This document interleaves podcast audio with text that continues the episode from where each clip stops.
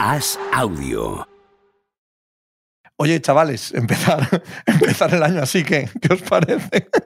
Bochorno. ¿Charania es un o no? Eh, Se, se puede decir de muchas formas. pero eso se entiende. porque En mi pueblo se dice que, que hablamos mal, pero se nos entiende bien. Pues este sería un, un caso de eso. A ver, os explicamos que hemos grabado el programa, espléndido programa que vais a escuchar a continuación. Joder. Ha quedado precioso el programa, un programa precioso. O sea, no uno de estos normales que hacemos habitualmente, que, pff, Que ya no tenemos ganas, que no tenemos ganas, que soltamos rutinariamente. Sí. No, no, no. No, Uno excelente, excelente que teníamos hoy.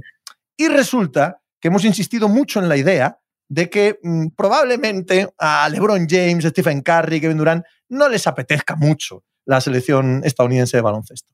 Y una vez que hemos acabado de grabar, o prácticamente al mismo instante de acabar de grabar, Shams Charania ha sacado una información de Insider diciendo que esta buena gente está deseando ir a los Juegos Olímpicos de 2024. Y queríamos aclarar ese, ese extremo antes de que escuchéis el programa. Tampoco es aclarar la palabra. Pero como no tenemos mucha más salida, por lo menos en- en mi- más bien dar la cara, ¿no? Pero prematuramente. Yo he de decir que quizá durante demasiadas veces mi tono suene más enfático de lo que pretendía. ¿no? Quizá cuando diga que nadie se espere o que es seguro que esos tiempos han pasado, quizá las expresiones no estaban del todo bien elegidas. Y lo que quería decir en realidad, porque los que me habéis visto, habéis visto que el tono, porque claro, hay que interpretar el lenguaje gestual también, ¿no? El tono no era tan enfático, digamos. ¿eh? Ponía un poco más, de in- más en condicional, ¿no? La presencia de, de los astros, de, ¿no? del Reading Team 2.0. Ha sido desastroso, la verdad. Que no, que no, que no quede en, en esta explicación previa al programa, que no quede olvidado que Tony sí que decía, Sí, que lo vais a escuchar ahora, Tony decía, no, hombre, Más yo, menos yo sí que creo que quieren ver. Yo, ha librado un poco, más o ¿no? menos. Tony. ¿No, Tony? Algo, algo. Yo eso he preguntado, he hecho la reflexión en voz alta, porque en mi cabeza sí que estaba eso, ¿no? De decir, joder, estos Lebron ya se le acaba. la mía también, ¿eh? pero por no llevar la contraria a Juanma ya me conoces. Claro. Yo estoy. Digo, siendo la última oportunidad de muchos de las estrellas, digo, hombre, pues igual, después de, además de, de- de llevarse este palo, pues igual sí que les apetece cerrar así. Pero bueno, yo me he dejado llevar por, por la corriente del programa y para adelante. estoy en la mierda hasta el cuello. No puedo, no puedo decir nada más. Eso, No, que disfruten escuchen del programa. Disfruten del programa. Una especie de what if, ¿no? Eso es. ¿Qué sería así? ¿Qué sería si a los americanos no les interesara? Podemos, ahora podemos. eh, el programa que vais a escuchar a continuación es una distopía eh, Sí, futurista acerca del universo en el caso de que a esta gente no le interesase ir a los Juegos Olímpicos. Mundos dentro de otros mundos. Eso No, es. esto, eh, la gente tampoco, la gente tampoco se, tampoco se tiene que sorprender que en playoffs lo hemos clavado. Es decir, va a ganar este, va, hombre, claros favoritos esto. Y la gente que lo escuchaba después del siguiente partido, Sí.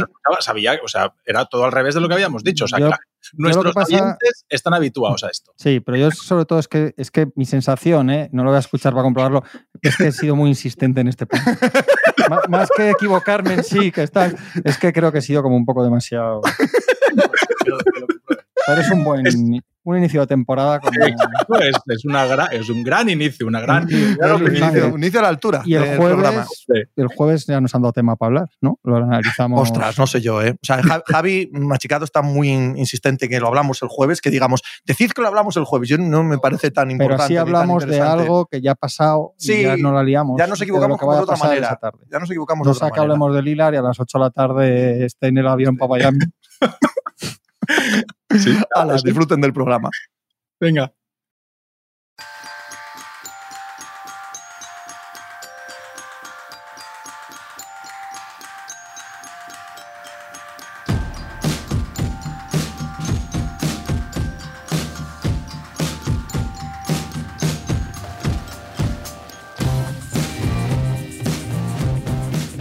Hola, ¿qué tal? Hoy estamos al lunes 11 de septiembre del año 2023. Para mí un día espectacularmente alegre y feliz, porque al fin dejaréis de preguntarme cuándo vuelve mi nuevo veterano y es, es una tranquilidad de espíritu genial. ¿Qué pasa, Juan Marrubio? ¿Cómo estás? ¿Qué tal, Pepe? ¿Te preguntan mucho o qué? Mucho, Sí. muchísimo. Sí, sobre todo en la pica. O sea, cada poco sale la pregunta. Ah, pero- ¿cuándo pero por la calle ¿no? veterano? Sí, sí, por la calle también. Por la calle a todas horas. De hecho, yo si voy por la Gran Vía y no me paran a preguntarme cuándo empieza mi nuevo veterano, ya me siento hasta raro. te pasará a ti también. Hombre, te Pero tú funcionará con la el, Gran Vía no vas. el bigote falso y las gafas de sol. te funcionarán. Tony Vidal, ¿a ti te funciona? Eh, el que Esto, mínimo del- de esto del bigote, ¿eh? ¿No, no te funciona en general que se puede malinterpretar? Hombre, a esta edad ya no, a esta edad no nos funciona ninguno, interpreto nada en general. En general, correcto.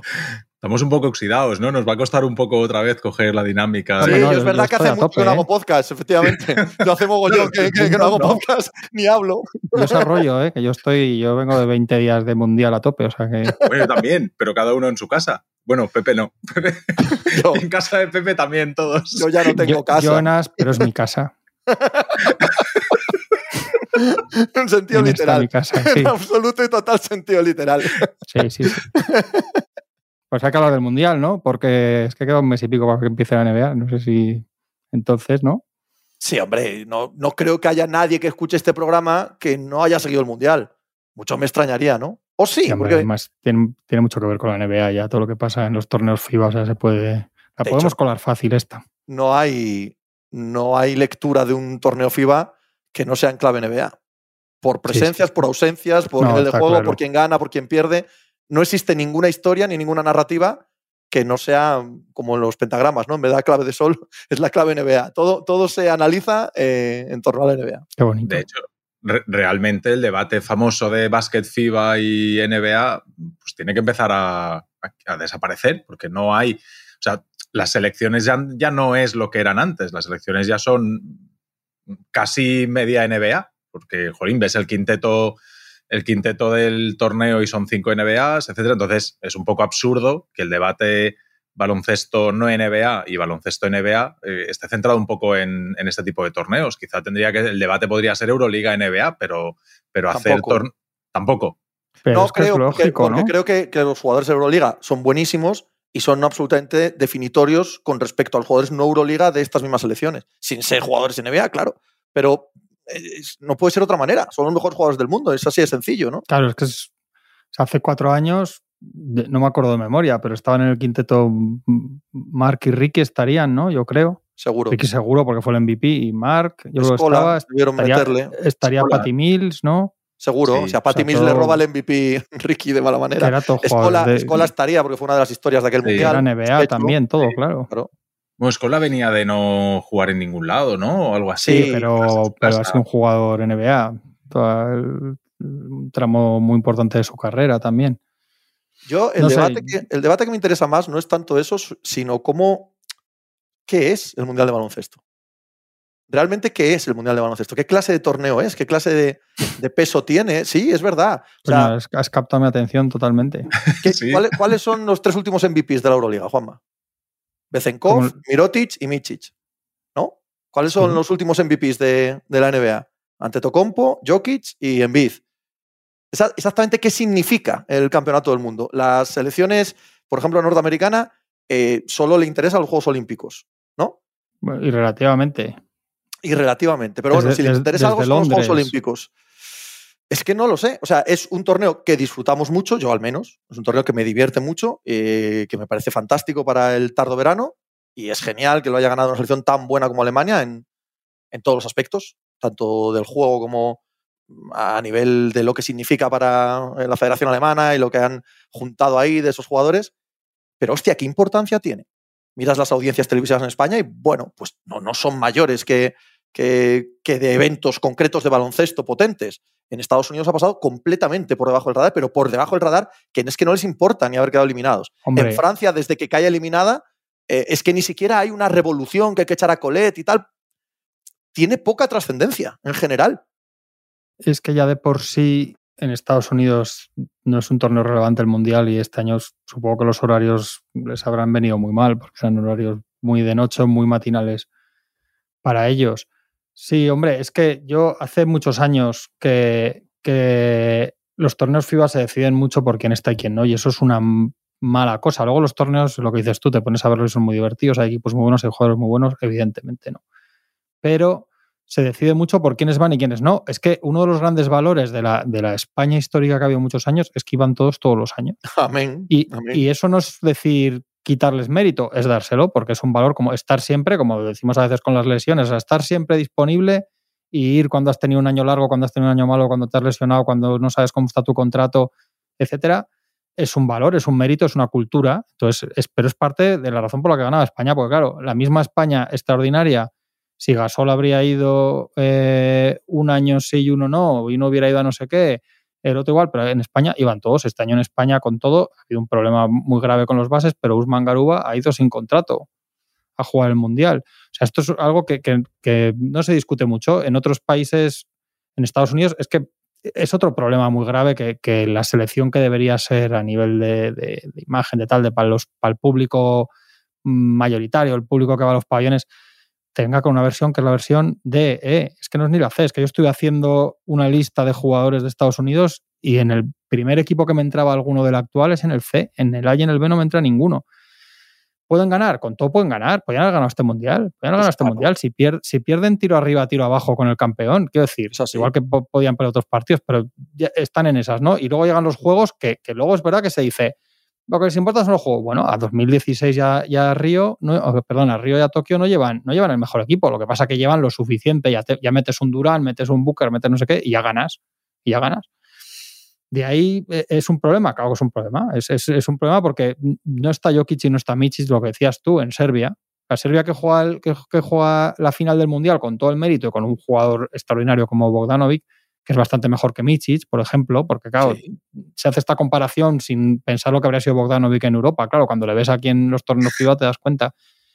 Pero es una selección sin Jokic, sin Michic, sin Lukic, sin Kalinic, es una selección con muchas bajas por lesiones, por cosas, pero no están. Andrew Wiggins no está con una Canadá. O sea, hay muchos jugadores. O sea, esto no pasa en, en, fútbol, en otros deportes, que tantos jugadores importantes no vean razón para estar en, en el torneo de selecciones claro. de turno, ¿no? Entonces, al final se convierte mucho como las clasificaciones. A España te va a un preolímpico, que uno, el tema del preolímpico con España, más que los bombos y al final alguien aquí pone 3 millones de euros y se hace en España, se hace fuera, lo que sea, va a ser quiénes van. Porque es que el, baloncesto FIBA se empieza a resolver así.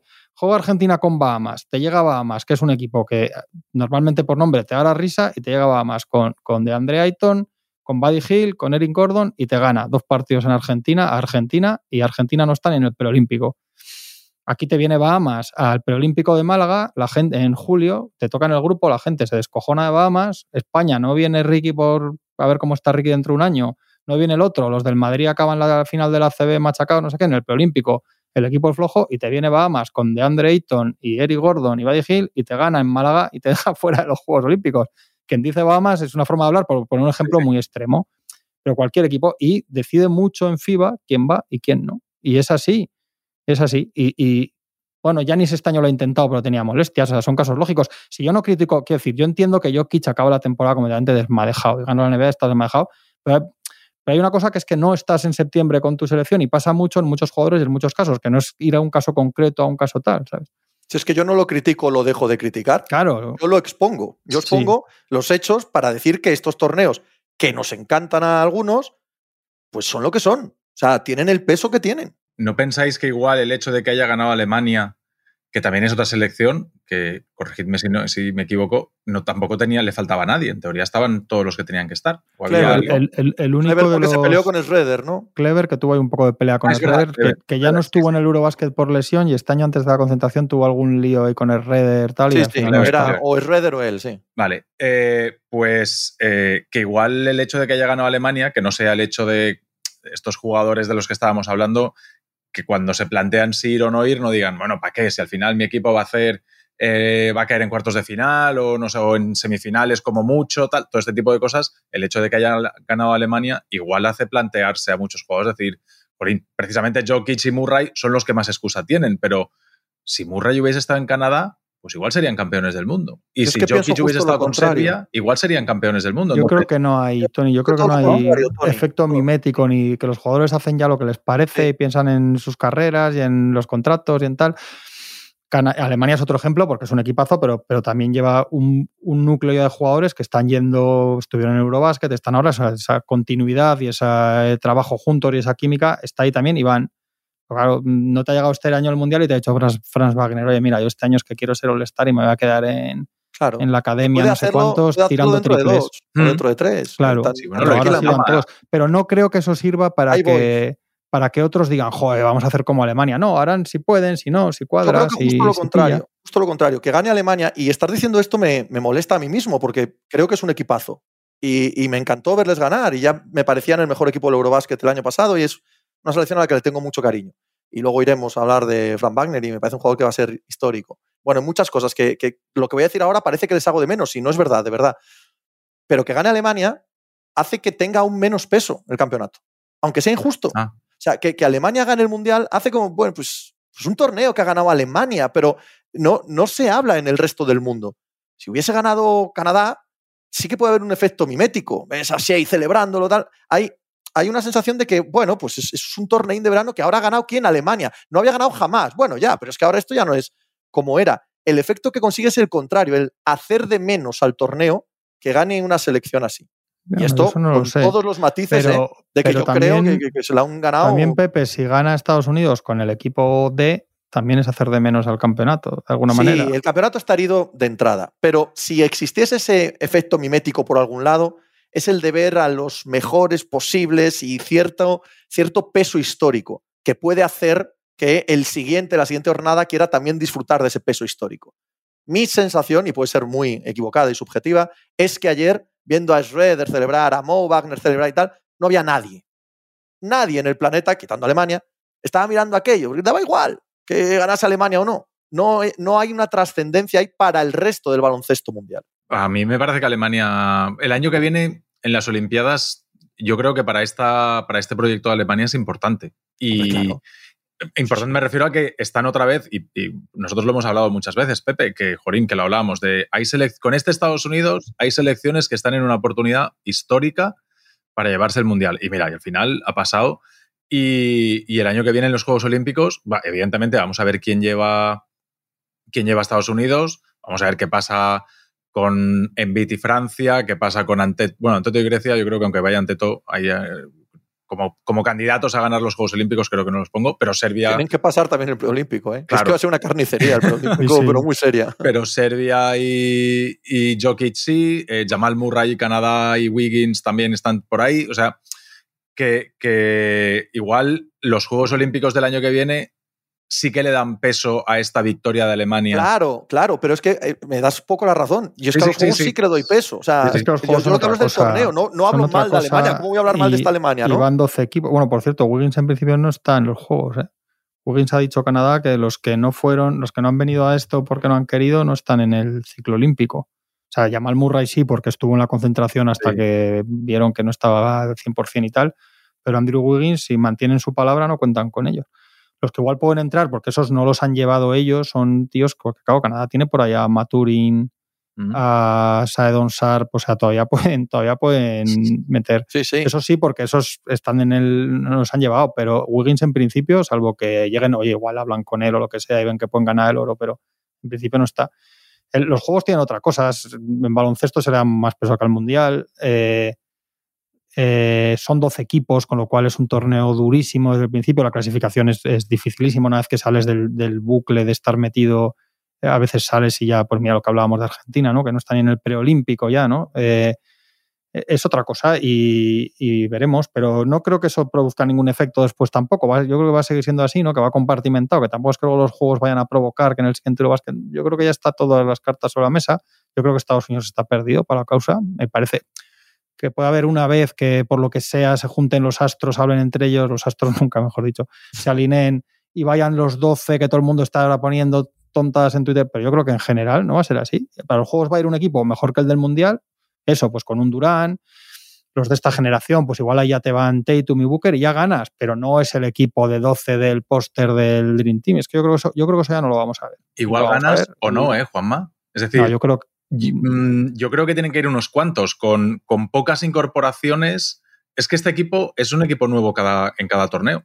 Es decir, todo eso Sí. que tiene Alemania de conocerse, de que el bloque, lo que ha tenido España durante 20 años, que jolín, que era, era un bloque muy grande sí, de jugadores. es que siempre- un, eso es importante y es que se ha visto que es que Estados Unidos no ha. no- ese es un hándicap de Estados grande, Unidos sí. perma- permanente, ¿no? Que sean 12 debutantes en un torneo de selecciones y tal. Pero yo creo yo creo que este equipo metes un pivot o una de Bayo, sin más, Booker y Durán, que son tres, claro, tres, y, y- y yo creo que habría ganado el Mundial y que ganado los Juegos. Yo también lo no, creo. no lo sé, yo con no lo esos sé. nombres, yo con esos nombres no hay duda. Y si Stephen Curry quiere que nunca Claro, juegue ya los no juegos, digo, o sea, y Stephen son tres, de, son y tres de tal, 12. eh, pero claro, que- es que eso da igual que se conozcan que no, ¿eh? Da igual que hayan trabajado claro. que no. O sea, yo De- creo que hay. yo- hay, es hay que- nombres, hay nombres que. Es que os decía, tenía el papel cuando, donde, donde lo apunté. Es que yo empecé a hacer quintetos. Más o menos puedes meter uno más ante atrás, pero haces Curry Booker, LeBron, Durán, Anthony Davis, por ejemplo, ¿no? Sería un quinteto, claro. Lillard, Paul George, Jimmy Butler, Jason Tatum, Bama de Bayo. Y vas siguiendo. Y es que de verdad que me salían tres hasta el cuarto o quinto no empezaba a meter. Que luego dices, bueno, Anthony Edwards es un jugador que, que tiene progresión de acabar pudiendo entrar en estos equipos. Pues sí, eh, Michael Bridges es un jugador que lo puedes meter en un equipo de 12 y no te chirría. Jaren Jackson, antes de verle en este torneo, pensábamos con, el problema que tienen ellos interior. Pero claro, todo el- todo no hay de los 3, 4 equipos de 10 de titulares y suplentes cada de Estados Unidos, casi no te entran, tíos, de este Y del 8 para abajo, eso hablando de los que juegan. En este equipo en concreto, del 8 para abajo, es que no te juegan en muchas selecciones. Los Kessler, los Bobby Portis, los. Bueno, son jugadores. Y aún, y aún así Buenos están jugadores, tiro pero- arriba, aún así están tiro arriba, tiro abajo con el campeón. ¿Cómo no van a estar? ¿Cómo no van a estar? Claro. Si es que, Y sin, claro. sin química, sin estar juntos, mm, tres semanas de preparación, lo que quieras, y, y están ahí. Con, con muchas cosas que les han salido mal, porque yo creo, yo creo que el equipo, lo decía antes del, del Mundial, y aunque les ha ido mal, me- yo creo que el equipo estaba bien pensado para la idea que tenían, para lo que intentaban. Pero les han- no les han salido cosas bien y jugadores no les han salido bien. Evidentemente no ha salido bien Jaren, Jaren Jackson, evidentemente no. Brandon Ingram. Ingram. Ingram. Igual que en la selección es que- española está Juancho, en Estados Unidos es Ingram al Es que hay que escandaloso, es escandaloso lo de Ingram porque es que desde la preparación es un jugador que en ningún momento ha estado ningún incapaz. Branson lo ha intentado todo y no ha dado el cante, pero tampoco ha sido lo que se podía esperar, ¿no? Igual que Bridges yo creo que ha sido el mejor de largo. Para mí Edwards, con todo lo que ha hecho, que ha tenido ratos y el talento que tiene, debería haber estado mejor. Para mí el mejor de Estados Unidos ha sido Bridges. ¿eh? Como- Sí, Reeves también ha estado exactamente. Y- si no al nivel que pero- esperaba, probablemente Pero es verdad que no les ha, que no les ha salido. Y hay, hay jugadores, yo pensaba, siempre hay jugadores que dices, jo, este en FIBA va a jugar bien y luego no juegan bien. Esto pasa siempre. Me pasó con Middleton en los últimos torneos. Siempre hay alguno. Para mí el de este año ha sido Cameron Johnson. Yo pensaba Ah, que Cameron nada de nada. Johnson, Nada de nada de nada, el con tío. brazos largos, tal, se iba a adaptar a jugar de falso 4 aquí y que iba a meter triples liberado a chorro y nada de nada. O sea que no ha salido. Halliburton, Halliburton, que tiene unas trazas de estrella, que es un jugador menor. Pero ha estado bien. Pero para mí, para mí no ha ha- estado mal, pero, mí pero desde- siempre mejor con Halliburton que con Branson hombre, en pista. sin duda. Pero A lo que, por lo menos a lo que ellos juegan mejor, a es más para mí rápido, Halliburton más... para mí Halliburton es unas trazas de estrella de verdad. Sí, sí, sí. Es Y otro no, que no se ha comportado como si fuese Shea o como si fuese Doncic o como si fuese Bogdanovich, ¿no? Pero claro, no, si, si tienes también este un. Ingram que te saca como Edwards, que, con, que sí ha tenido esos ratos, si tienes un Ingram que te saca rachas de meter tres o cuatro canastas en un momento caliente, que para eso se supone que va, ¿no? Pues ya, Ingram es que es tremendo.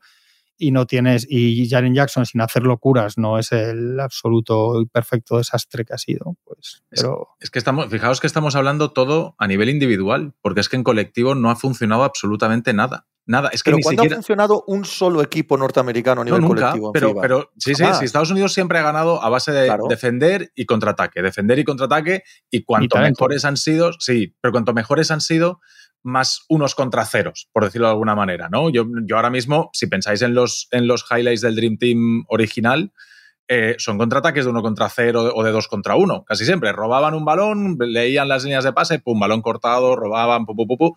Y a pesar de estar viejos, porque eran, era un equipo con Larry Bird, con Charles Barkley, con todos estos, que estaban ya muy mayores, eran contraataques de uno contra cero o dos contra uno, uno contra cero.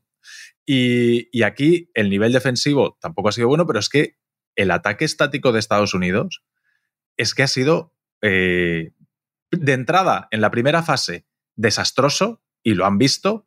Y es que a partir de los cruces han dicho no queremos jugar en estático. El primero que llegue y se la tire. Y claro, la- cuando hablas de la comparación NBA Basket FIBA, es que en la NBA no se juega como, como juega Estados Unidos. Quizás Sacramento, pero tampoco, porque este año ha jugado con Sabonis. Sí, pero Ah, los que no te- individuos sí, Tony, los individuos sí.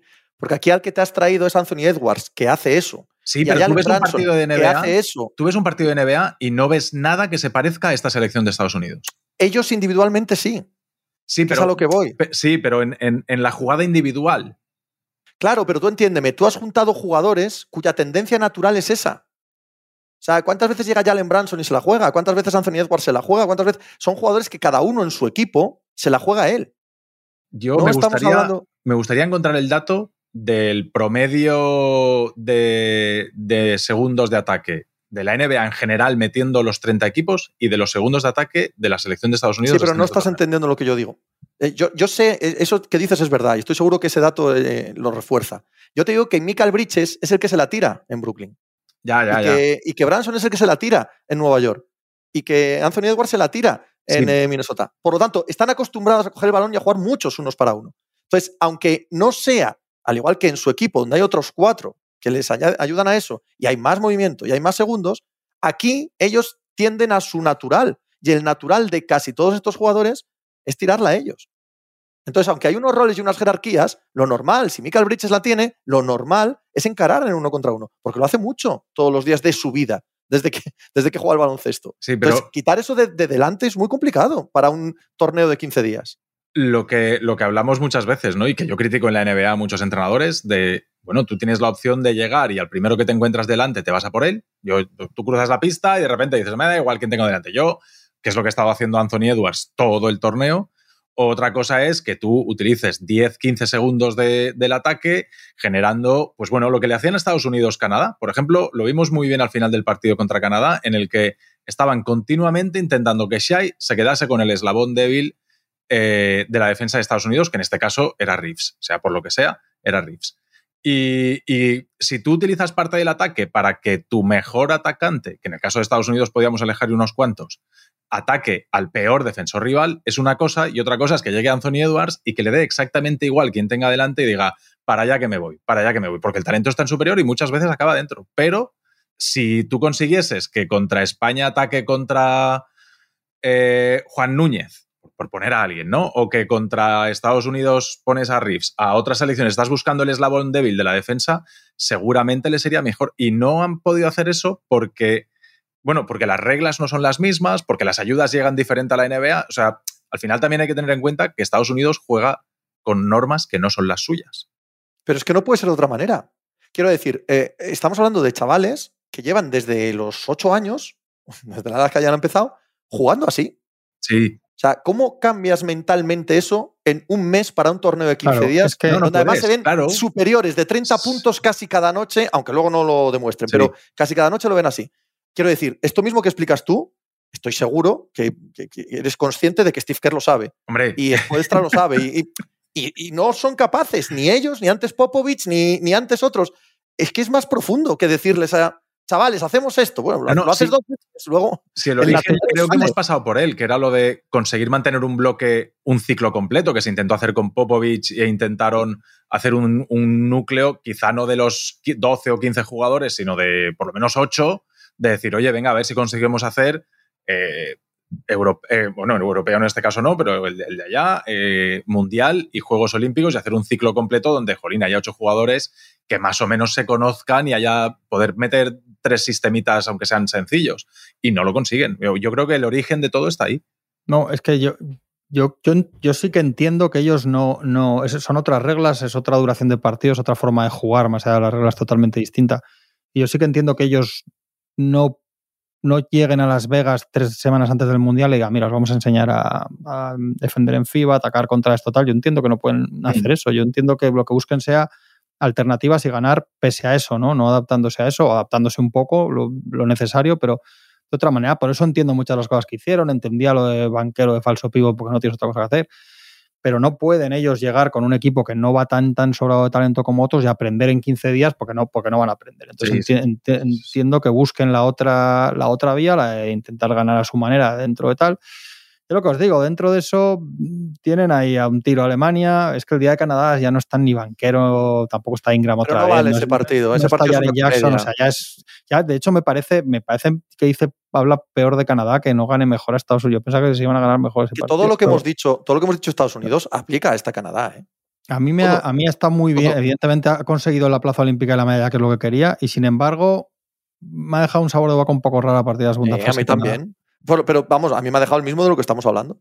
el mismo de lo que estamos hablando. Y, y es que creo que no puede ser de otra manera, de verdad. Bueno, ahí ha salido la estrella Dylan Brooks. que es un Bueno, pero es que el partido de ayer, el partido de ayer es entre ellos. O sea, el partido de ayer por el tercer y cuarto puesto creo que no se puede juzgar con los parámetros que lo estamos juzgando todo lo demás, todo el demás, el resto del torneo. Es un partido entre ellos, entre jugadores NBA, Sí. prácticamente con normas NBA, autoimpuestas casi en la cancha entre ellos, y jugando a ahora la tira Dillon, ahora la tira Shea, Sí. ahora la tira Edwards, y pim pam, pim pam, pim pam. Y sale un espectáculo tan divertido como el que salió y tan, tan poco parecido al que vimos luego entre Alemania y Serbia, ¿no? Es que hay tanta diferencia entre las dos semifinales, que para mí ha sido el día grande del torneo, son las dos semifinales, evidentemente también por quién ganan, pero los dos partidos fueron divertidísimos. O sea, el, el Alemania-Estados Unidos y el Serbia-Canadá, a mí me parecen probablemente los dos mejores partidos del torneo. No lo he visto todo, pero, pero he visto mucho. Y, y me parece que es una fiesta del baloncesto el, el viernes, pero, pero para disfrutarla, sentarte y ver un partido tras otro y, y gozártelo. Pero, pero es que el, ves, el, ves la final o ves el partido de Canadá-Estados Unidos y yo lo veo y lo decía, es que yo no, me, yo, yo no ten- veo ninguna similitud en todo lo que pasa en la mayoría de los partidos de la NBA con lo que se ha visto de esta selección de Estados Unidos y esta selección de Canadá. O sea, no, no- no tiene nada que ver. Nada que añadir. ¿no? Yo creo que hemos explicado el, el por qué y el por qué no. eh, por qué creemos que esto les pasa siempre y desde luego no es tampoco baloncesto NBA, como tampoco es baloncesto FIBA al 100%. Esto no es lo que vemos en la Euroliga cada, cada jueves y, Claro. y cada viernes y es una mezcla. Es una mezcla que, mira, lo hablaba con Juanma el otro día, que también eh, ellos son muy inocentes, porque no están acostumbrados a esto, a que a cosas que no que, entiende perfectamente Pesic, o entiende perfectamente Serbia, o entiende perfectamente cualquiera que, que esté aquí jugando eh, FIBA y jugando Euroliga, que es que te permiten, por ejemplo en el caso de Canadá, te permiten jugar con una intensidad defensiva contra España y contra Eslovenia, porque tienes unos árbitros de otra parte del mundo que no es élite, y el día de la semifinal te ponen árbitros élite que no te permiten esa misma eh, intensidad. Ellos no saben eso. Eh, Abramovich sí sabe eso, Guduric sí sabe eso. ¿Sabes lo que te quiero decir? Esa gente sí sabe eso. Es que pero estos no. estos llegan ¿eh? al descanso de la semifinal, Mm. todos Sí, con sí. tres faltas y dicen, pero ¿qué ha pasado aquí? Si les he dado las mismas hostias que le estaba de dando a Doncic ayer. casi ¿sabes? de lucha libre dos días antes con Eslovenia Claro. y Entonces, es que les no tienen la picardía, 48 la sí, picardía puede de ser. que, de que estos torneos fluyen así. Picardía que obviamente Juan Carlos Navarro tenía, ¿no? ¿Sabes? Esto Sí, se también. mama o no se mama. Sí. Y no, yo lo único que de un poco más de los americanos, que yo, que no- yo no creo que la gente se tenga que esperar que esto vaya a provocar un- una llamada al orgullo nacional, que es que esos tiempos ya pasaron, ¿eh? Pero si Que es que no fueron, les no- importa que nada. fueron Ah, séptimos en, Sí, en sí. 2019 y no fueron los mejores a, a los Juegos de Río. Fueron un equipo mejor que el del Mundial, pero no los mejores, la Armada Invencible para recuperar el trono americano, que esto, que esto ya ha pasado. Que es que allí les da igual, en el país genuinamente les da lo mismo. Ayer quedaron cuartos el día que empezaba la NFL y tú me contarás quién está hablando de eso. Vamos. Y los jugadores están a, los, con, a las extensiones de contrato, a tal, a no sé qué, a cosas, al cuerpo, a cuidar, a cuidados, a cosas que no estaban antes. Y yo creo que no, vamos, igual me- ojalá me equivoque, pero no van a ir, porque además creo que es que las diferencias a nivel de talento, o sea, yo creo que si van los 12 que se te ocurren mejores con Davis y Adebayo de pivos, con Curry, con LeBron, con Tatum, con todos, sí. yo creo, con, con Durán, yo creo que, que ganan todos los partidos muy fácil. O sea, que no creo que sea una cuestión de... de- se puede- el mundo ha pillado a Estados Unidos en otras cosas. Les ha pillado en que los mejores del mundo juegan en la NBA, se en otras cosas, pero el hecho, o sea, no hay, ning- no hay ningún equipo del mundo que pueda llevar un equipo de, de medio pelo y, y- y no digo que Antonio Edwards es un jugador de medio pelo, pero lo que estamos diciendo, no hace falta explicarlo cada vez. Un equipo tan, tan versión C o D, con otras reglas, sin saber jugar, con otro no sé qué, con otro no sé cuánto, con este tal, y palmar en semifinales en el último minuto con el campeón. O sea, quiero decir que, es que, que la realidad es que el- el- la brecha de talento para ellos, ellos, la máquina de producir talento sigue siendo. Sí, pero ha sido, siendo ha sido sobre todo la segunda unidad, ¿eh? Es decir, no la segunda unidad de Estados Unidos, sino la segunda unidad de los de enfrente. Los, Claro. los quintetos titulares de casi todas las selecciones que han jugado contra Estados Unidos, cinco inicial contra cinco inicial, casi todos le han plantado cara. Y Estados Unidos Pero siempre ha empezado los pero partidos. pasaba en la prepa- yo en la preparación que hice crónicas de los partidos de, Abu Dhabi aquí en Málaga se veía si es que cuando peor jugaba es con el, siempre ha jugado peor con el quinteto titular que con los suplentes de Estados Unidos. Por lo que Pero, yo es que pongo el, el foco en el otro lado. Es decir, claro, mientras tú juegas con tus buenos, es decir, Alemania o Serbia o quien sea, tú juegas con tus cinco buenos, vale, pero cuando sacas la segunda unidad es cuando de verdad, porque Estados Unidos los cinco reservas son prácticamente igual o, sin él prácticamente. Te da igual salir con los cinco que te salen desde el banco que con los cinco titulares. Para quizá algún jugador sí que es un poco más acentuado, pero en general, en cambio los demás no. Los demás sí que la selección, cuando tú te vas al octavo o noveno jugador de otras selecciones, décimo jugador, la diferencia es abismal con el jugador de Estados Unidos. Y ahí es cuando de repente aparece la segunda unidad, por eso con Halliburton, con Reeves, también por la manera y los jugadores que son. Pero claro, cuando tú enfrente tienes la segunda unidad de la selección X, la que sea, es cuando Estados Unidos decía ahora, ahora, ahora. Ahora sí, porque estamos jugando cinco NBAs titulares como los otros, tal, tal, tal, contra equipo, contra jugadores de otro nivel. Sí, y ahí daba igual, ya evidente. El, el cambio de talento es, eh, lo marca todo. Ahí Yo daba no igual que se conocieran, las normas, ahí daba igual todo. eh, Sí. Los arrasaban. Yo no entiendo, y más estando stickers de entrenador, que no se les ocurra nunca llamar a, a Kevin Looney, viéndoles que lleven a tanto, tanta prueba, un equipo que no coge rebotes y no defiende por dentro, y eso me parece un jugador que, no sé, luego es lo que os decía con Cameron Johnson, que te haces cuentas de FIBA y no FIBA con los jugadores, pero me parece extraño, porque es, un- pues, es un jugador que les habría, les habría ayudado muchísimo, por perfil. ¿No pensáis que el año que viene eh, sí que puede haber una selección muy potente porque quizás son los últimos Juegos Olímpicos de muchas estrellas? O sea, fíjate que todos los nombres que ponemos probablemente sean sus, sus últimos Juegos Sí, sí. Y, y Curry, por ejemplo, no ha ido nunca. Curry no ha ido nunca, que ese- Es que yo creo que es, no un factor. Pero, pero, pero con los años que tiene, si la igual no temporada es apetece. larga, Claro. Sí, la sí. temporada larga llega lejos con los Warriors, le queda por delante un año que ven que los Warriors pueden no sé que qué. Es que estamos siempre con lo mismo. Durán probablemente vaya porque Durán es un tío que cuando eso él va, él va porque es como es y va y si hace falta ir a un mundial él va y a un torneo de las Américas va porque es así Durán. Pero los demás, yo, yo veo más un equipo con, a mí no me extraña un Durán y eso, y con más de los de la siguiente generación de esta que dices tú, Tony, con los Tatum y Booker, yo de esos sí que veo más. Pero a mí me cuesta mucho creer que se vayan a juntar Curry, LeBron y Durán y vayan a salir ahí con el guantelete este del destino de Thanos. A, viejos, por a- decirlo de alguna bandera de. Estados Unidos en la otra mano. Curry Lillard, LeBron, Kevin Durant, Butler, Anthony Davis.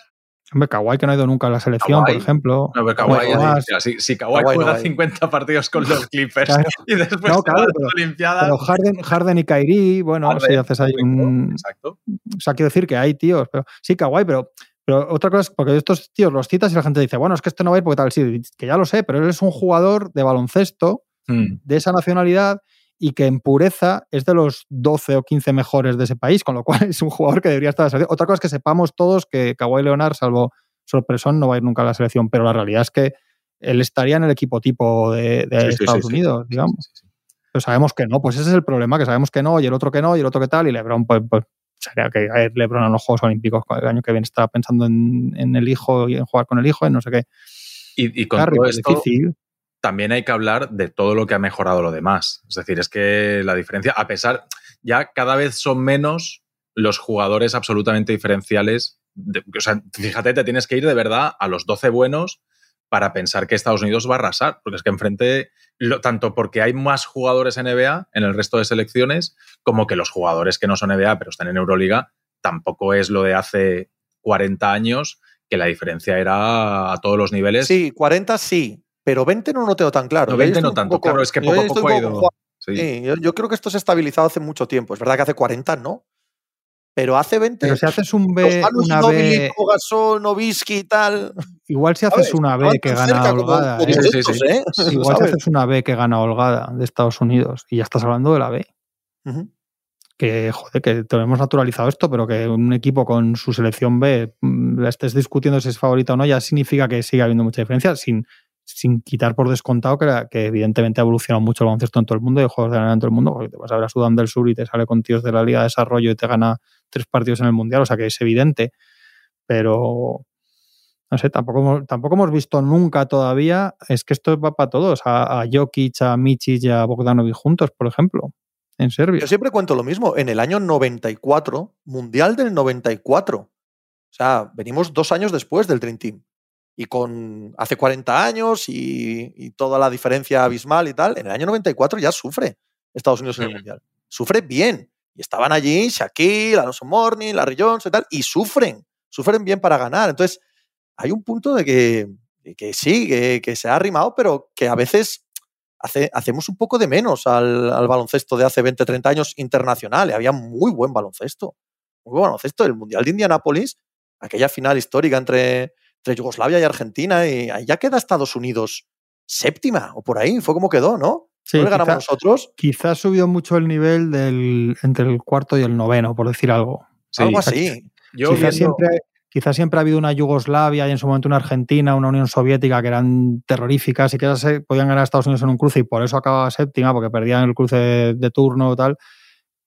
Eso yo creo que siempre ha habido. Quizá lo que sí que hay es que a partir de eso, del cuarto quinto equipo hasta el décimo undécimo, el nivel medio, digamos, es porque sea más alto, no lo sé. Puede ser. No lo Porque sé. sí, en tú, coges, tú coges la Yugoslavia de- de- del cambio del siglo y eso era una cosa que te vuelve loco. claro. Y ya no te digo las uniones soviéticas anteriores y tal. ¿no Hombre, es yo en creo que- Sydney donde un triple de Lituania casi les gana? Sí, sí, sí. 96, hablamos del 96. o 2000, sea, 2000. 2000, Sydney 2000, Atlanta- correcto. Atlanta Atlanta 96 96, sí, sí, es en Sydney. sí. Es en Sydney donde Eh, ellos las pasan canutas. Claro, ya, que es- Lituania está un triple de, de, de, de y ganarles. Ellos se ven, ven un poco el tal. si, está, si Vamos. hablásemos de Yugoslavia unida y de la URSS, eh, yo Qué creo- maravilla, pero este- hablamos de baloncesto todavía, ¿no? No, pero me quiero decir. quiero decir. Sí, este- esto del ¿sabes? comunismo. Este, este es un artículo que sacamos en AS cada año y lo peta siempre. A la gente le encanta. ¿Cómo sería, la, siempre. cómo sería la Unión Soviética? ¿Cómo sería Yugoslavia? De, de Hombre, ahora? yo- sobre todo yo- Yugoslavia. si no llevas a los 12 a la total, yo creo que no te lo llevas, ¿eh? Si tú pones todos los buenos de, de la antigua Yugoslavia juntos, yo creo, yo creo que estos se funden a Estados Unidos si no va con todos los buenos y veríamos. Ah, bueno, sí, claro. Es, es Serbia con Serbia contando a Jokic y tal, a los que no han ido, con, con Doncic y alguno más ahora, algún croata y que ahora hay menos. Sí, y Bucevic, y tal. sí, claro. sí. O sea, ahí, ahí, ahí, ahí metes, tú coges hasta Serbia, la llevas al completo y coges los, el bueno, los dos buenos de todo lo que hay alrededor y... Tú solo, tú solo poner a Doncic y a Jokic Claro. juntos en un equipo. pueden, ir cierto- casi con quien quieran. Por cierto, ha sido uno de los. Yo creo que para mí es uno de los asuntos que me tienen loco del, del final de Mundial, sobre todo, es Doncic y la pierna. y la lesión de la pierna. Este es un Sí. tema que me, da- me dan ganas de, de darle cabezazos a la pared, porque es como si, como si ves que asesinan a alguien en la calle y que nadie hace nada y tú lo ves desde una ventana y gritas a la gente, no estáis viendo, ¿no? A mí me dan ganas de decir, "N- nadie está viendo que está diciendo que está lesionado desde Sí, febrero. Sí, sí. Una lesión desde febrero en una pierna. ¿Pero qué lesión tienes en una pierna desde febrero? Y se sabe ahora. Y, y no pasa Y nada, pero juega, al y mismo juega tiempo. 37 minutos y- los partidos en que los no se juega nada. de- del quinto al octavo, pero al mismo tiempo dice que ha jugado peor por la lesión, con lo cual sí te afecta para jugar. O sea, no es una lesión que no te afecta. Sí te afecta porque cuando pierdes dices que, que la pierna no está bien, pero juegas todos los partidos, incluidos todos los amistosos y, y- y el del séptimo puesto, y dices que a ver ahora porque empieza temporada con los Mavericks, pero hostia, yo si fuera, yo si fuera los Mavericks esta- estaría aterrorizado en un rincón, Sí, sí, porque es que es una, es lesión que arrastra de febrero, de después del All-Star, ha dicho, que es que, es que pasa aquí, ¿no? Total, total, total. Al 100%. Yo también creo que es una de las grandes noticias del final del campeonato y que, que debe ser de encoger el alma para la gente de los Mavericks. A mí, a mí me ha pasado despistado esto. Sí que he oído algo y tal, pero... ¿Ves? Porque no se le da, porque lo dice. No, no, no. Y tú dices, coño, pues eso te digo. Yo te gritaría y te diría, pero no estaba escuchando a este señor que dice que tiene una lesión de hace ocho meses en una pierna. ¿Qué lesión? Por cierto, que otra vez no estaba como el, al final del Eurobasket, pero otra vez no está en, en su estado físico top, no sé cuándo vamos a ver eso. Y Si el tema vemos. de. y- sí, pues hay un momento que hay que hacer esas preguntas. Y el tema de la compostura en pista es otra cosa que hay que preguntarse si lo vamos a ver. Yo teníamos un debate aquí en la redacción. Yo les decía, este tío tiene que tiene dos o tres años menos que Yanis y Jokic, por ahí, Por ¿no? Más o menos. Tiene 25, los otros 28, algo así, ¿no? Sí. O 29, no sé, pero vamos. Que le vienen los tres o cuatro años en los que Yanis y Jokic, cada uno con sus cosas, el cambio físico de Jokic, el cambio de Yanis jugándole como lo que sea, dieron el cambio de si te atrancas hay un poco que parecía a ser campeones, MVPs, MVPs de finales. Estos son los años de Doncic, ¿eh? porque Mm. siendo, evidentemente, es un talento único, generacional, uno de los mejores europeos de la historia, evidentemente todo es así, pero tiene que cuidar el físico de verdad, porque al final no está a tope y en los torneos empeoran los torneos, si os fijáis, es, un- es el único jugador que llega mejor de forma a, a mitad de julio que, que a, que a los cuartos de final de un torneo. Y lo de... El aspecto dice mucho, ¿eh? Sudado, y- colorado. sí, sí, Dice y mucho del aspecto, no ¿eh? vida ordenada, esto se sabe. No, no, Y no. yo no creo que esté bien, bien aconsejado.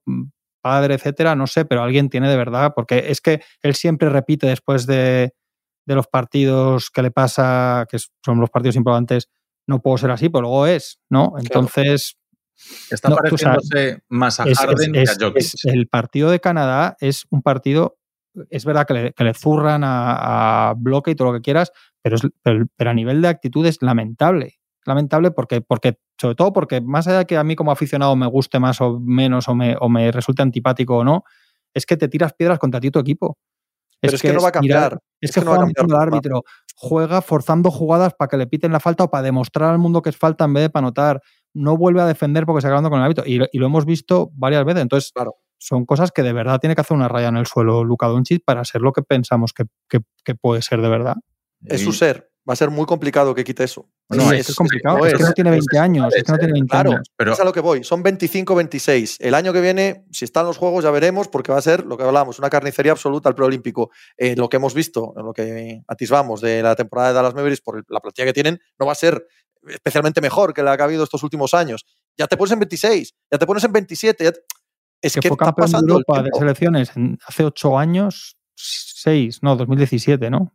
Gana Eslovenia. Hace 7 años. Europeo, ah, sí. hace siete años, el campeón de Europa con el Madrid hace cinco. Quiero decir que este tío está jugando partidos de estos de, de niño, literalmente, y, y con, y con mejor actitud. Y a ver si no, a ver si no le pegaban en, en Atenas en, en la Euroliga, ¿no? Quiero decir. hay profesionales para esto. Hay psicólogos, hay gente que sabe de esto y ahora Doncic se encuentra en la situación de tener que elegir si la carrera de Harden o la carrera de Jokic. Jokic llega a un punto en el que dice, Sí, se acabaron las Coca-Colas, se han acabado los cruces de cables, se ha acabado a jugar. Evidentemente hay momentos en los que tienes que ejercer de líder, protestar, vale, eso está claro. Pero no puede ser esto. O puedes coger la vida de Harden de, ah, mira, a mí déjame con mi pizza, déjame con la fiesta, Sí, déjame sí. con esto. Y, y va a ser All-Star todos los años, Exacto, que con mi talento voy a ir sobra y voy a estar siempre ahí arriba, pero eh, dentro de unos años. Harden y Jokic van a, vamos a ver que son carreras muy diferentes. No, ya lo están siendo. Ya lo están, ya lo están. Ya, ya lo están haciendo absolutamente. Y el problema que tenemos con Doncic es que la pinta que tiene es la A. Sí. La pinta que tiene es que el recorrido que ha tomado es el de la A. Y que por mucho que diga que él entiende que no debe ser así, le sale solo, tío. Sí, ¿Sabes? eso es Como- además como- desde, ser humano segunda, desde la altamente fallido. jugada del partido. Sí. Sí, sí, como ser humano Aparte que altamente fallido que soy, a un tengo tío que empatía es- con él, a un- ¿sabes? Pero, A un tío que puede ser imparable jugando, le estás poniendo al rival en bandeja como ganarte. sí, Ya no te digo es. un partido, imagínate una eliminatoria de siete partidos, ¿no? A un tío que debe ser. en, en el minuto uno al, al, al mongolo con perón de tu equipo, el Dylan Bruce de turno o al que sea, a sacarte las casillas. Y ya está. Y si no, y si no va a pegarle un puñetazo en, en la barriga, en un Sí, sí. bloqueo y lo que sea. Lo que, pues es que es, es lo que te va a pasar. Un tío que debe ser uno de los cinco que más tiros libres lanza en la NBA. O en cualquier torneo donde va. o, o- o el uno. No, o pero el si, uno. si- si- si el Claro, caso es que lo- ¿qué, qué- qué el quieres? caso- que te quiten 70. Claro, No si, la cuestión es que no, si es que además el otro día tienes razón en que, en que le pegan mucho, Sí. pero, pero, pero tienes que intentar ganar a pesar de eso y si no luego ya te quejarás o quejarte de una manera que sea productiva, que hay gente que es muy lista y sabe cómo presionar a los árbitros, tal, no sé qué, cambiar el... Pero le pasa al revés. Pero no A él puede- le pasa al revés. él tiene que saber que no puede ir 35 veces por partido a la línea de tiros libres. Porque, no, no- porque los árbitros no lo van a consentir. Entonces tú has de ahí- saber jugar con eso. Y hay una cosa muy grave, que es que vuelve a hacer el gesto este del dinero con la mano. Sí. Entonces, muchacho... Eso te va a costar, en un momento Sí. dado, te va a costar una sanción de dos meses, tío. En- o sea, no, no sí, de no, tres o de- o partidos, de- ¿eh? o de en una, o en una final de conferencia que va 3-2 no juegas este partido. O sea, tú no puedes hacer ese gesto, tío. Es que ese Eso, gesto es decirle a la competición que está mirando al palco. El con día toda que la televisión del tratarlo con mundo, condescendencia, ese es un- una suspensión que le cuesta un torneo. le estás diciendo al, al mundo mirando a la tele que, que esa competición está mañana. Y luego, jo, yo leía en un, un artículo en Dallas que de- de artículo- el título era como Luca Doncic tiene que crecer o algo así. Y decía, es que esto lo hacen en la NBA y lo hacen en el Eurobasket, en el Mundial, perdón. Entonces, ¿qué pasa? Que hay una conspiración global, que todos los árbitros quieren que pierda Doncic eh, con los Mavericks en Phoenix un día de abril y con, y con Eslovenia en Manila un día de... O sea, no se puede hacer ciertos gestos. Hombre, un día, un día una derrota, una final que se- saques el pie al tío, pero tú no puedes estar a mitad de un partido que ni siquiera está tu equipo todavía eliminado haciendo gesto del dinero, tío, que es que va para un día el árbitro un partido y te van a expulsar y te van a meter, lo que dice Pepe, te van a meter, es que es normal, joder, Sí, ¿no? sí, sí, Coño, totalmente. quiero decir, aquí, aquí por comparar, cuando los Lewandowski y tal han hecho gestos, ha habido líos. Quiero decir, es que, que eso, es que se pasa muy por alto esto, ¿eh? Sí, es Que, el tío hace el gesto de- del dinero a- a- mirando al palco donde está el presidente de la FIFA. Es de niño malcriado, es de niño al que sí, se lo han permitido Es, antes. es- es y- y- preocupante, es preocupante claro, que no así. controle eso. Porque entiendes que te des la vuelta y le metas un manotazo a Dylan Bruce o le digas estoy harto de ti o lo que sea, pero, pero coño, que te estos gestos que ya te han dicho, que ya has dicho tú públicamente, no toca hacer esto y tal. Bueno. Y luego el deportivamente, pues ha llevado a Eslovenia, que este año era un equipo muchísimo peor que otras veces, más allá de donde podía llegar. Si es que si ya es casi un milagro, entre comillas, que pase Australia en la, en la fase en la segunda fase. O sea que, bueno, pues ha acabado ahí, ha perdido en cuartos, que era un poco lo que habríamos esperado. Sus números han sido muy mal en triples y tal, pero más o menos los suyos, quiero decir, pero la sensación es mucho, la sensación es mucho peor. Para mí, para mí es la peor, la peor sensación de Doncic, que si quitas incluso el Eurobasket que gana, que era muy jovencito y, él, y estaba con Dragic de líder y tal, de los tres que él ha sido el número uno claro eh, juegos Eurobasket mundial, eh, para mí la sensación de ver a Doncic ha sido la mejor en los juegos, peor en el Eurobasket y en el mundial, o sea, de- decreciente. Sí, sí, sí. Y eso es lo peligroso. Mucho. Dice Tony con gran criterio que, que si acabamos con, con España.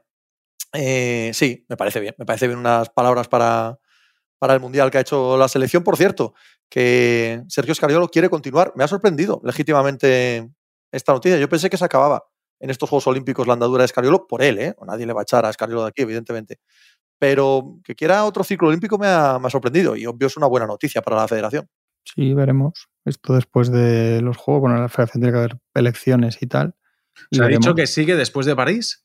que quiere. Bueno, quiere, no, se ha Sí, sí, firmado sí. nada en otra federación. No, no atisbo yo ningún escenario en el que Escariolo quiera seguir y nadie claro. en la federación le diga, no, tú no sigues, no, no, no lo atisbo. No. Este tío, este tío con, con lógica, eh, y no importan los resultados, se ha ganado ser, entendedme, el Popovich Correcto. español, el Sir Alex Ferguson, el, lo que os dé la gana, el Bill Belichick, eh, por celebrar que ayer empezó la, la NFL. Se irá de aquí el día que le dé la gana, punto. Hombre, se lo ha ganado. Y si es que hay poco, claro, si es que 100%. es Escariolo y lo ves ahora igual. O sea, y mira, eh, al principio del Mundial que hablamos, Pepe, eh, que decíamos, nada, no, ¿cómo se va a criticar? Bueno, pues al final, por cómo se perdió, se cuestionaba muchas cosas que ha hecho Escariolo, sobre todo el día que se Pero pierde. es que creo que, que creo que aquí eh, caemos en, en extremos, Tony, en general, ¿eh? no nosotros, sino el, el debate general. Coño, em, criticar a la federación, a Escariolo, a este equipo eh, de manera excesiva es ridículo. De hecho, creo que caer contra Canadá es normal, eh, no pasar a cuartos puede ser, no pasa nada, el resultado ha obtenido. Pero de ahí a que tampoco se pueda verter ni un solo pero ni una sola crítica a cómo se han Sí, hecho las cosas, coño, tampoco hay que tratarlos como a niños, ¿no? Sí, se han hecho cosas mal este torneo y tampoco pasa nada por el encima de la mesa. este de las redes sociales es un poco exagerado. ¿Verdad? Es que llegamos a unos extremos más, por los "Seguís dos siendo lados". mis- seguís siendo mis campeones y tal. Bueno, que sí, hombre. Pasa nada. Sí, pero claro, ya está. La realidad es que el resultado, si te dicen antes del Mundial y con las bajas, España va a quedar aquí en este punto, sin más, va a perder en la segunda fase y no va a llegar a cuartos. Pues no te parece para abrirte las carnes. Perder con Canadá un partido decisivo en 2023 con el equipo que tenía Canadá y las bajas que tenía España y cómo lo pierde al final y tal. Pero, pero para mí, para mí, de- de- en la línea de lo que dice Pepe, sí se puede decir que tener dos partidos decisivos con Letonia, que luego Letonia juega de maravilla, y también hasta un triple de ganar al campeón, por cierto, que acabó quinta y ha ganado todos los demás partidos. Pero tener dos últimos cuartos a priori dominados contra Canadá y Letonia y perder los dos en la segunda fase que te valía con ganar uno, es un final feo de mundial, Sí. sin, y sin quitar una coma a todo lo demás. Este equipo es la hostia, que Escariolo es mm, histórico, que mm, el equipo tenía muchos problemas y ha hecho lo que ha podido, pero, pero realmente yo creo que tenía, tenía puntos, ha habido momentos en los que dices, ahora es un fracaso, cuando está, quedan nueve minutos para acabar el partido de Letonia y sabías que con ese partido básicamente, no matemáticamente, pero estabas clasificado, en ese punto te dicen, si España ahora mismo no está en cuartos es un fracaso, o fracaso, como queráis, que no os puedo entrar en el debate el, Sí, una decepción o sí. semántico, en el debate Sí. semántico, pero en ese momento tú tienes que estar en cuartos. Sí.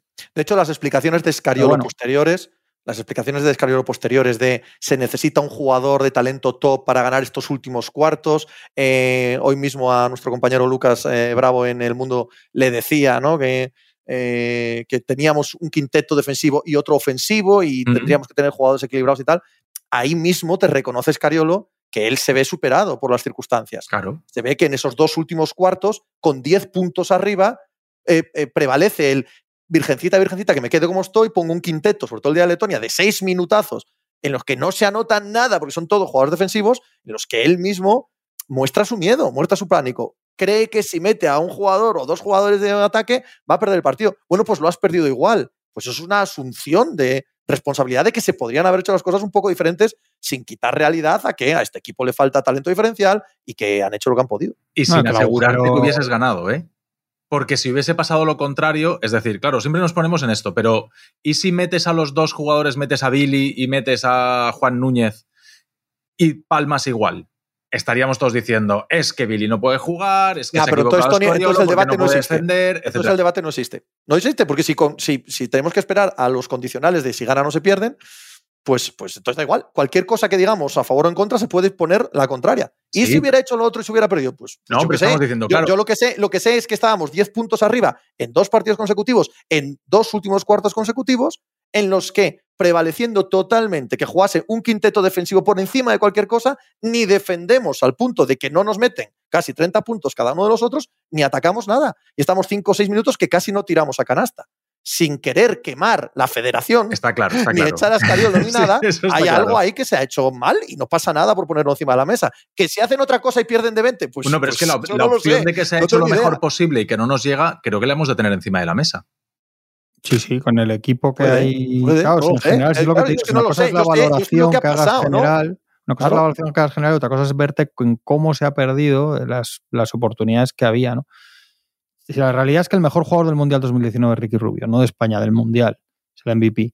Y en ese Mundial España ya no es favoritísima y sorprende un poco tal, pero este Mundial está todavía Margasol a un nivel bueno, excepcional, acordaos el partido con Australia. Mejor jugador del Eurobasket, para mí, aunque el MVP es Billy, que está tremendo en el Eurobasket, pero es Lorenzo Brown. Sí, claro. Sin Lorenzo Brown no ganas a Lituania y no ganas a Alemania, ¿no? Los dos partidos más jodidos que están, los dos partidos que de verdad están en el filo, ¿no? Pues eh, eh, Escariolo tenía una idea clara que era jugar con Ricky y con Lorenzo y mucho rato con los dos, no con uno con los dos, con los dos, igual que en el Eurobasket puso dos bases y tal. Y eso se cae, se cae, se cae, se cae la dirección, se cae la generación. España no tiene generadores de juego sin ellos porque Billy es un jugador muy efectivo solo en ataque y solo en una cosa que es en un pivo de vieja escuela, que es recibiendo. Si ya no tienes el base que te la den de esa, tienes que darle, pierde mucho. O sea, Juancho no es un jugador que le des la bola y apartaos todos, ¿no? Lo mejor que le hemos visto a Juancho ha sido metiendo triples, recibiendo los días que tiene tipo la final del año pasado. Y luego no son los Hernán Gómez líderes, no es una crítica, pero como los que ha tenido España durante muchos años, claro, y los que quedan que sí tienen esa cabeza, que puede ser Rudy, que puede ser Jule en algunas cosas, pues ya no están físicamente ni eso para, una exigencia de minutos y de roles que no podían tener ya. Y, todo junto, y todo junto, Aldama y tal están viniendo y va a estar muy bien, y Núñez, pero están viniendo. Garuba está muy bien, pero la realidad con Garuba, veremos si vuelve al Madrid o no, pero es que no ha progresado nada en dos años y eso sigue siendo, va a ser, tiene un potencial altísimo, pero quiero decir que es el mismo jugador, o sea, no le puedes dar ahí 35 minutos y que lidera a España a Garuba a darle la bola en ataque todavía, tampoco nada. Ya está, este equipo con Lorenzo y con Ricky voy a ser campeón del mundo, pero es que le has quitado el, el motor al, al- al- al tractor. Si a eso voy, que Sí. tú te pones a, a- a evaluar a cada jugador y quitando a Juancho, yo creo que a Juancho sí que lo puedes suspender, porque, porque de Juancho tienes que esperar otra cosa en este, en este torneo. A todos los demás les pones una nota entre buena y muy buena, No, ¿no? ¿A quién más? No. A- decente. eh, bueno, entre altura. buena, bien. No, no, es lo que no, te digo, no, Tony. no. A ver, yo a Santi Aldama no lo voy a criticar nada. están muy mal. Claro. Están mal. A mí Rudy me parece es que digas- de la leche. Otra ¿eh? es que, que entiendas en qué momento están de sus vidas y tal, pero no, No, son. claro, no sé. contando lo que esperas Pero es de que ellos no hay- y lo que pero es- son, o sea, lo que queda Claro, pero. Pero a Santi Aldama está bien. Pero Santi Aldama tiene trazas de ser muy, muy bueno. Y no ha estado muy, yo muy pensaba bien. que iba a Entonces, estar mejor. en el Claro, llega, llega un punto en el que la expectativa es eh, lo que ya ha demostrado, lo que esperas que demuestre. ¿No? O sea, hay, hay varios jugadores, Billy y Juancho, que, que puedes esperar más de ellos. No, igual no puedes esperar más de ellos. Bueno, pues si no puedes esperar más de ellos, son jugadores menores Sí. del panorama. Eh, no están coño, en pues la es que no están en la NBA, no es que Alberto, o sea, han aguantado unos años allí. Alberto ah, con pero han otro venido, han venido como estrellas para la Euroliga, ¿eh? Ya veremos si luego. Alberto con bueno, otro pues- rol, Alberto Díaz con otro rol, pues no puede el hombre tener tanto rol y no es lo del Eurobasket, que fue una locura. Porque no son críticas individuales a nadie ni a ningún jugador, es lo que estamos Claro. hablando, no, no, no, es, no es una crítica destructiva. Pero, pero luego, Juancho Tony, es que Juancho es un jugador, si tú te coges el Eurobasket, es que te viene a la cabeza la final y los seis o siete triples que meten en la final, pero tú te coges tu Eurobasket y no estás. Hay un momento del principio de Eurobasket que es un desastre, que parece Sí. que se le ha olvidado jugar al baloncesto, Sí, se tiene que ir rehaciendo con Escariolo partido a partido y llega a la final y tiene el- esto de iluminación, pero, pero no hay un gran torneo de selecciones que haya sido un puntal de la selección cada 48 horas al final, Juancho. Vini Mm. sí, sí, sí se lo hemos visto un poco más, pero en otro contexto, claro. No sé. Es que todo junto un poco. Sí, Yo, puede- yo, puede sí, ser. yo sí confieso decepción. Yo no tenía unas expectativas altísimas con esta selección porque entiendo perfectamente la realidad, pero verte cómo te viste, dominando como dominaste a Canadá, eh, verte cómo te viste frente a Letonia, que eso puede ser otra, pues otro, otro asunto diferente, ¿no? De, aún no te ves eliminado y se te va de las manos, vale. Pero yo vi ambos partidos y cuando acabó sentí decepción noventera. Sí, ganar Es que uno. en los 90 ya, ya había una selección que que también podíamos decir qué es lo que hay. Bueno, ahora será lo que hay, la- pero hay que, la hay que realidad es que exigir con un todos poco, esos ¿no? problemas, España hace un domina claramente en muchos momentos a Canadá durante tres Hombre, claro, cuartas por partes algo, del por algo partido. llega 10 arriba. Sí, Claro. sí. Y evidentemente hay un factor ahí también de que no puedes defender a Shea Gilgeous Alexander, que por eso yo también estoy un pelín en contra de la explicación de Escariolo, de fomentar tantísimo, en este caso en concreto, ya sé que a lo largo de toda su carrera es lo que ha hecho, pero en este caso en concreto, en este cuarto periodo en concreto, fomentar al 100% un quinteto defensivo. Pues si sabes que un talento como Shea, si, si, lo, si coge el partido por los cuernos, es indefendible. Da igual el quinteto que tú pongas. No tienes ninguna opción contra esas tres, cuatro canastas que te va a meter. Bueno, pues, pues simplemente subrayar que me hubiera gustado ver otra cosa. Poder tener razón, Tony. Puede que con esa otra cosa se hubiera perdido de 15. Pues, pues no lo sé. No es sabemos, no, no, no pero Sí, es verdad, sí, sí. tienes toda la razón, no, no lo sé. Pero yo acabo los dos partidos con mala sensación, con mal sabor de Y boca. luego, acabo pues el mundial igual- con mal sabor de boca. Pues está. igual, no digo que sea el caso, pero también puede ser que Escariolo no haya hecho la mejor quincena de su vida y ya está, que no digo que sea el Claro, caso, yo no me, para, no me he parado a pensarlo, pero que se ha creado una figura un poco mística en torno a Escariolo de selecciones, que tiene un punto casi cómico, es un entrenador de baloncesto buenísimo, pues un entrenador de baloncesto, tú le ves durante todo el año en la Virtus de Bolonia, jueves que, que la lía, que el equipo juega mal, o sea, que es un entrenador de baloncesto, no es un tío que llega a que no un- juega. Que se que no pone en un banquillo, saca, genial, saca- pero si sale Alberto, dedo, sale Alberto pone- Díaz en vez de claro. Lorenzo Brown, no la mete Claro, y pero- Brown sí, quiero pero- decir, da igual lo que haga no es un tío que sale y le pone un dedo en la frente a 12 tíos y estos ya se iluminan y, ¿sabes? Que Sí, se, claro. se ha creado un poco eso entre el Mundial y el Eurobásquet, también un poco con razón, ¿no? En la, en la, en la narrativa de este equipo, pero que es un, que es un poco así. Lo de Sai, para la gente que no había visto a Sai, ha sido un shock, ¿eh? La, Sí, gente, sí, la gente que no lo había visto jugar te venían todos diciendo, ¿y este qué, este qué pasa aquí? ¿Qué pasa aquí? Pues lo, pues lo hace todos los Incluso, días. gente- incluso mucha gente que opina de NBA, pero que no lo ha visto jugar, ¿verdad? Sí, sí, sí. sí, sí, sí, sí, sí. Una Hay vez más- los boxes por la mañana, pues, el, el símbolo La para gente arriba. lo de ¿Quién estará pensando 34, masticado? la gente ve lo de Estaremos 34, pensando, estaremos pensando los cuatro en el mismo o nos habrán salido, si hacemos ahora el conjunto intersección, nos habrá salido un pool de varios. Sí, yo creo que es un pool. un poco cool, un poco cool. Pero la gente que ve 34 en el box score no sabía que, era, que molaban tanto los 34. Como- Ah, es que es, es delicioso el tío. ¿eh? Hombre, es un, es cosa- un crack absoluto, un jugador brutal. muy, revalorizado Franz Wagner, como dice Pepe, que ya se vio en Eurobasket. Sí, eh, nos hemos quedado sin, ese tema, pero para mí Franz Wagner... eh, Estaba el Markkanen es- a nivel NBA, Pero por el, cierto. el jueves Mar- podemos retocar cosas, ¿no? Sí, el, el- el jueves podemos hablar de esto y hablar de Franz Wagner, porque yo creo que Franz Wagner es, aunque sea alemán, es lo que han sido en otros mundiales eh, Harden, Kyrie, eh, Durant. Sí, sí, sí, este es el mundial en el que Frank Wagner va a pasar a ser otra cosa. Y Y a mí me parece que aquí está, y Shai, por supuesto, hay, hay una construcción de jugador legendario tope gama, que, de nuevo, los que lo habíamos visto, no solo en Orlando, sino en Michigan, los Oh. que lo habíamos visto, ya sabíamos Y tres- que venía para ello, pero... Tres o cuatro Lakers, ¿no? En el campeón del mundo. Otra vez. Sí, ¿no? Un montón de ellos. Empezamos el el año. subcampeón con otros y en el tercero Ganando- otros No, Bonga, Wagner, Bonga. el, Wagner malo. Bonga fue drafteado por los Lakers y jugó en los Lakers, chaval. Y sí, sí, mira Basketball Reference. Ahora te pasamos. ahora ahora te pasamos a Chicago los enlaces. Y, ¿y quién más? ¿Alguno? Ah, joder, y es Redder, coño. Uno de Illinois. O sea, que se, va, se- se va a atracar demasiado a Toronto para lo que nos, Eh, nos permite. Juanma, ¿es Redder o Gabe Vincent? ¿Qué? ¿Qué prefieres? ¿Qué más da? ¿Qué, qué- qué más da? ¿Qué, más da? No, para los Lakers. Rudy Gobert, hay, que- hay que hablar de Gobert y clarísimamente de los Vincent, franceses. clarísimamente Vincent el jueves Lakers. repartimos palos a. Sí, el jueves, el jueves volvemos. Oye, pues un placer, ¿eh? Volver a reencontraros. Y a los oyentes. Qué placer reencontrar a los oyentes al otro lado. Qué maravilla, ¿eh? Van ahí todos, va a haber unos numerazos además. Esta... Vamos a empezar fuerte, ya veréis. El jueves más, hasta luego. Chao. Hasta luego.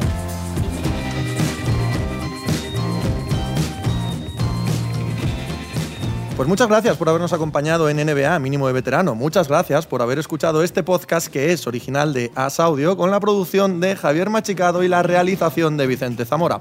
Síguenos en redes sociales arroba asaudio para no perderte nada y recuerda que puedes escucharnos en la sección de podcast de as.com, en la aplicación del diario As o en tu plataforma de audio preferida. Un saludo de Pepe Rodríguez con la compañía de Tony Vidal y Juan Marrubio desde la redacción del diario As.